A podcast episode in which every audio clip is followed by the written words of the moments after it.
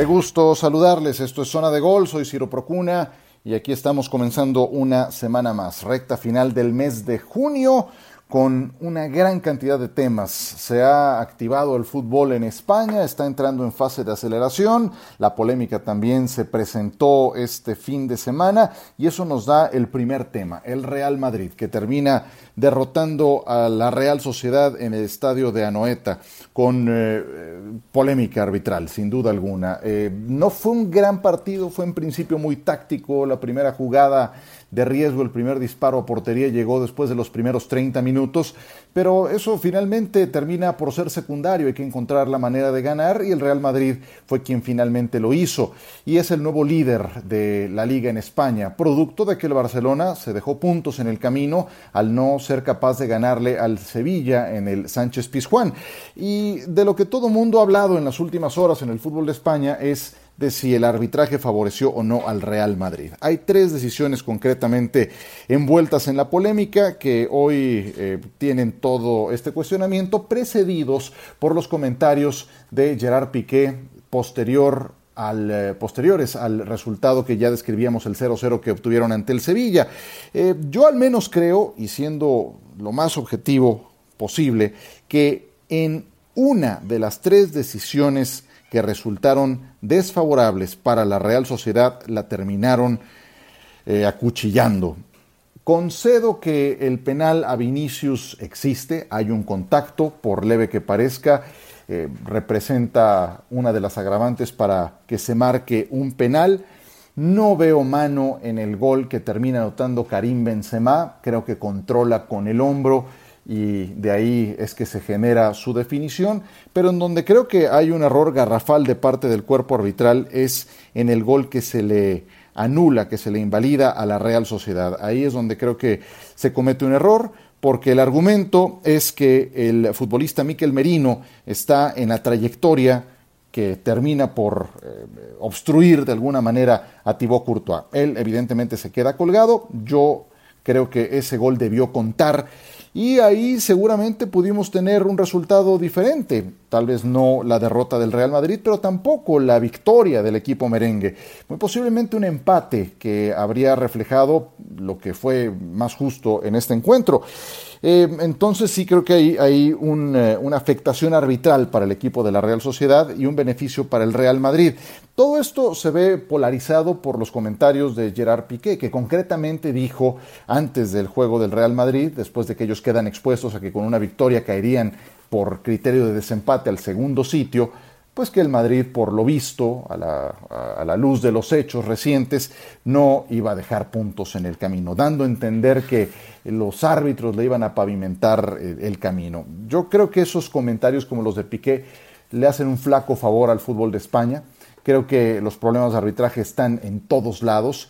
Y creo que también si el VAR y los eh, encargados de tomar las decisiones fueran eh, más justos y más correctos en su trabajo, pues no tendría que ocurrir todo esto. Ahora, pasando a lo que corresponde estrictamente al Fútbol Club Barcelona, sí creo que también tendrían que ser un poco más honestos y verse al espejo para saber que jugando de la manera en la que lo han hecho en eh, los partidos más recientes, posteriores a la reanudación, jugando así no van a ningún lado. Qué pobres argumentos de un Barcelona que parece eh, sujetarse, agarrarse a ese último recurso que es que Messi tome una y resuelva el partido. Se encuentran con un equipo más vertebrado, con mejores futbolistas como el Sevilla, y son incapaces de encontrar el camino del gol. Y ahora, en estas épocas en que una lesión te puede representar que te pierdas el resto de la reanudación, el resto del campeonato, pues eh, eh, es el caso de, de Jong, este futbolista recién llegado al Fútbol Club Barcelona. La realidad es que este Barça, que cambió de técnico, no juega mejor con el actual que con el anterior y sigue apostándole a que Messi le resuelva el partido. Y así, así va a ser muy difícil que puedan eh, cambiar los, los papeles. Ahora, finalmente, estamos en plena recta final y, todo puede pasar, pero sí creo que, sí creo que de los dos, el que mejor está jugando en este momento, pues es el Real Madrid. Y creo que no le podemos cuestionar absolutamente nada en cuanto a oficio. Si hay un equipo que sabe sacar esos resultados en el momento justo, es el Madrid y el Barcelona, cuando depende nada más de Messi y no tiene con quién asociarse, han, ocurrido tragedias importantes. Si no recuerden lo que pasó contra el Liverpool, recuerden lo que pasó contra la Roma, en otra competencia ciertamente, pero aquí en la liga ya no depende al 100% de lo que ellos puedan hacer. Hablando de España, se dio finalmente el despido del técnico del Betis después de que perdieron en eh, San Mamés ante el Athletic Club de Bilbao. El Betis perdió 1-0 ante el Athletic con eh, los dos mexicanos siendo titulares en este partido, tanto Andrés Guardado como Diego Laines, Guardado eh, titular de este equipo con un camino mucho más recorrido, Laines recibiendo esta oportunidad sin poder gravitar, ambos 56 minutos en este partido y bueno, la verdad es que viendo el partido, Athletic Club, un equipo con un colmillo tremendo, el Betis incapaz de empatar, ni siquiera porque le marcaron un penal en los 10 minutos finales, ahí se desperdició una gran oportunidad y termina por salir su entrenador Rubi. Hay una sustitución, es ya para el caso de Laines el tercer entrenador diferente que tiene eh, desde que llegó al fútbol de España y en realidad, para cómo han ido las cosas con Laines, pues a lo mejor este es el que termina por favorecerle, aunque no, no termino por ver a un Laines que, que en esta reanudación haya entregado mejores notas. Sí lo vi bien por momentos en el juego ante el Sevilla, el que fue el primer partido de esta reanudación, pero bueno, ha entregado a cuentagotas su, su rendimiento, lo cual me hace eh, convencerme cada vez más de que se fue anticipadamente. Lleva año y medio prácticamente con muy poca actividad. Eh, permanentemente o, de manera muy frecuente en la banca, cosa que no le ocurría cuando estaba con el América, y creo que un torneo más con el América le hubiera venido bastante bien para efectos de que terminara de cuajar como jugador. Se fue demasiado joven y ahora estamos viendo las consecuencias, pero es un tercer técnico distinto que llega al eh, conjunto del eh, Real Betis Balompié que está muy lejos de meterse a competencias europeas como lo tuvieron el año pasado. Y el que sí ha entregado sensaciones muy, muy positivas, y de eso escribí en mi más reciente colaboración en espn.com, que ustedes pueden encontrar eh, en la página de internet, pues tiene que ver con Raúl Alonso Jiménez, que volvió a anotar con un Wolverhampton que cada vez está mejor, que sigue peleando por posiciones europeas. Em, y bueno, ya superó su mejor registro, su registro de la temporada anterior. El año pasado Raúl Alonso hizo 13 goles, en el actual lleva 14 eh, goles con menos partidos disputados. El año pasado inició 36 juegos, en el actual lleva 29 y ya hizo más goles que en el torneo pasado. Entonces, lo de, lo de Jiménez es muy, pero muy sobresaliente. Cada eh, pues cada semana o muy frecuentemente vemos rumores, que son eso, rumores, hasta que no se concrete nada, seguirá siendo eso, de que Jiménez interesa a los gigantes del fútbol europeo. Ya se ha mencionado al Real Madrid, al Chelsea, al United, al Arsenal, el más reciente es Juventus, que según se dice estaría eh, poniendo una fuerte cantidad de dinero y además un par de jugadores para llevarse a Jiménez. Eh, yo lo que creo es que si ha de salir del Wolverhampton, lo que más le conviene a Jiménez es ir a alguno de los grandes del fútbol de Inglaterra. Creo que Raúl ha experimentado en carne propia las dificultades de la adaptación. Cuando él se fue al fútbol de España, estuvo solamente una temporada con el Atlético de Madrid, apenas jugó. Después se fue tres temporadas con el Real Betis, con el, eh, perdón, con el eh, Benfica al fútbol de Portugal y también era suplente, jamás se convirtió en un delantero titular de este equipo y eso se refleja en la cantidad de, de juegos que inició. Imagínense que en cuatro años que pasó, uno con el Atlético, tres con el Benfica, apenas arrancó 22 veces en liga, 22 en cuatro años. En esta temporada lleva 29 juegos arrancados con el Wolverhampton. Le costó mucho trabajo también la adaptación a Portugal, aunque de esa adaptación a Portugal toma algunas cosas para entenderse con los ojos cerrados con una base portuguesa muy numerosa que existe en su actual equipo, en el Wolverhampton, incluido su entrenador, Nuno Espíritu Santo. Entonces ya pasó por esos obstáculos de adaptación.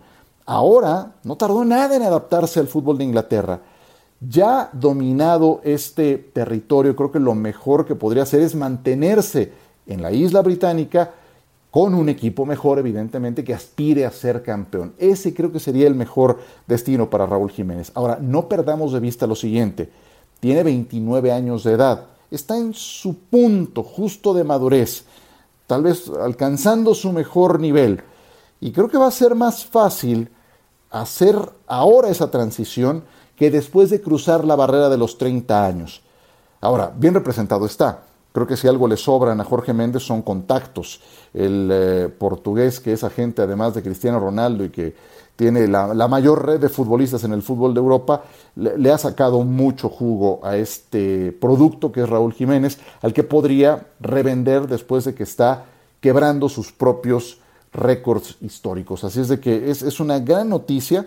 Es por mucho Jiménez el futbolista mexicano en Europa que pasa por un mejor momento y hoy que está en su momento más importante de cotización, parece ese punto de no retorno para buscar un reto en un equipo con eh, ambiciones más altas.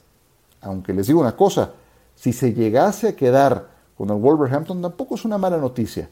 Si cierra la temporada también como lo está haciendo, siguen vivos en Europa League, sigue viva la opción de meterse a Champions, con este mismo Wolverhampton, con el que se entiende con los ojos cerrados con jugadores como Diogo Jota, como el, este futbolista Dama Traoré que parece linebacker de la NFL, pues con esos puede seguir explorando nuevos límites. Entonces ese escenario tampoco está tan mal, pero ese de ir a un equipo con mayores ambiciones, eh, esa ventana se, se va a abrir y se puede cerrar muy pronto por un tema de edad. Así es de que si decide eh, tomar esa puerta, pues ojalá sea para un equipo que le, que le entregue esas garantías. Después de una pausa, hablamos de lo que ocurrió en la NFL, un poco de Dak Prescott. Ahora sí ya hubo una noticia, ya no son especulaciones, ya hay algo firme en un instante.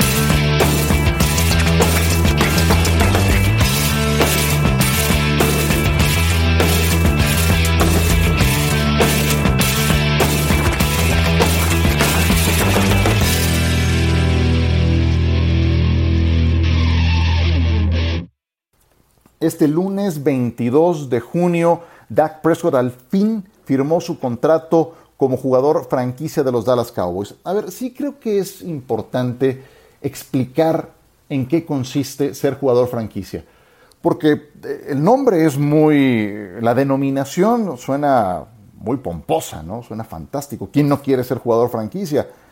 Bueno, sí, eh, eh, ciertamente, pero para efectos de el concepto del contrato, no es lo que los, jugadores de, la NFL quieren. No quieres ser jugador franquicia, porque te van a pagar muy bien un año y lo que todos los jugadores quieren es un contrato multianual con mucho dinero garantizado. Es una carrera corta, entonces eh, si llegas a ser etiquetado como jugador franquicia es porque estás cotizado, pero estás cotizado solo para una temporada, según las reglas del equipo. Tu deseo es un contrato multianual. Prescott quería un contrato multianual, promediando 40 millones de dólares al año por cuatro temporadas. Y Dallas le está dando un año por 31 millones 400 mil dólares, 100% garantizados. Entonces, eh, eh, esa regla del jugador franquicia no, no crean que les encanta a los jugadores. Ellos quieren el contrato multianual, quieren multiplicar sus ingresos y, con mucho dinero eh, garantizado. Entonces, eh, bueno, finalmente termina firmando. Eso no quiere decir que no pueda renovar el contrato a mayor plazo. Tiene de aquí al 15 de julio, esa es la fecha límite para poderlo concretar. Ese dato me parece muy revelador. ¿Qué corebacks han sido etiquetados como jugador franquicia desde 1993? Kirk Cousins, Drew Brees, Peyton Manning, Michael Vick, Matt Castle, Jim Harbaugh y Steve Young. ¿Qué tienen en común seis de esos siete jugadores que les acabo de decir? Seis de esos siete jugadores no terminaron su carrera con el equipo que los etiquetó como jugador franquicia. El único que lo hizo fue Steve Young con los 49 de San Francisco en 1993. Y bueno, eso fue en condiciones muy particulares. Estaba Joe Montana eh, todavía en sus últimos años y quisieron retener a Steve Young un año más para que aguantara en esa, en esa mm, posición porque sabían que el futuro estaba con él. Los demás terminan yéndose a otro lado es una etiqueta que le favorece a los equipos para aguantar a este jugador, pero por unas o por otras o porque tienes una situación particular como esta, Drew Brees fue porque llegó Philip Rivers, Kirk Cousins por otra razón, que es, el, que es eh, algo en lo que coinciden con Prescott.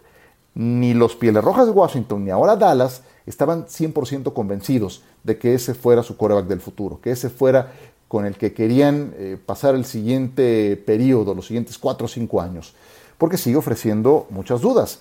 Me preguntan, ¿qué dudas si Prescott no se ha perdido ningún partido en los últimos cuatro años? Si lanzó para casi 5.000 yardas la última campaña, si lanzó 30 pases de touchdown.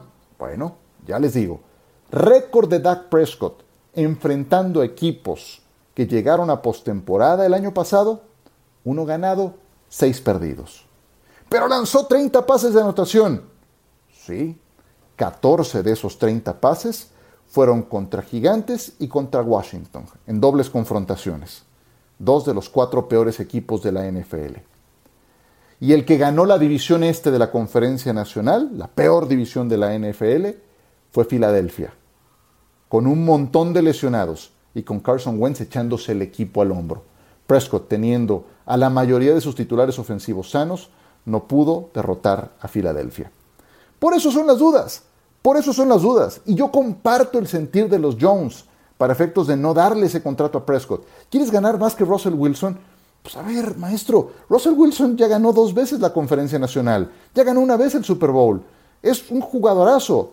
¿Tú qué has ganado? ¿Qué has ganado? Perdón, pero no se compara. Entiendo muy bien que la vida sin Prescott puede ser muy miserable. Tal vez no tan miserable si tienes a alguien como Andy Dalton. Yo sostengo que Dalton no es mucho peor que Prescott, que ahí se van los dos. Me quedo con Prescott, pero no está muy lejos Dalton, no está tan lejos. Y con ese aparato ofensivo que le han mostrado, que le han formado, no va a haber más pretextos para Prescott en esta temporada. Tiene que responder en grande si quiere el nuevo contrato. Si lo vuelven a etiquetar como franquicia va a ganar 37 millones 700 mil dólares. Y si no, podrá irse al mercado de agencia libre. Hombre, hay 32 puestos para un coreback titular en la NFL. Alguno va a morder el anzuelo y le va a pagar lo que quiere. Entonces, se convierte en un negocio ganar-ganar para Prescott. Y si quiere ver toda la película con los Cowboys, pues que demuestren esta temporada. En fin, eso se hizo oficial hoy. Y si les parece, dejamos para nuestra siguiente entrega el futuro de la temporada. ¿Se va a jugar o no? Hay muchas interrogantes en relación a que pueda llevarse a cabo esta temporada. Sí, la pandemia sigue afectando al deporte y la NFL creo que es de los más vulnerables para efecto de que su campaña se pueda jugar, ya no digamos con normalidad, porque yo descarto por completo que pueda haber gente en los estadios, para efectos de que los jugadores tengan un territorio medianamente seguro en donde jugar. Con eso me despido, gracias por descargar este podcast. Les invito a que me sigan en mis redes sociales, a que lean las colaboraciones en espn.com. Por ahora aquí la dejamos, Ciro Procuna en zona de gol. Hasta pronto.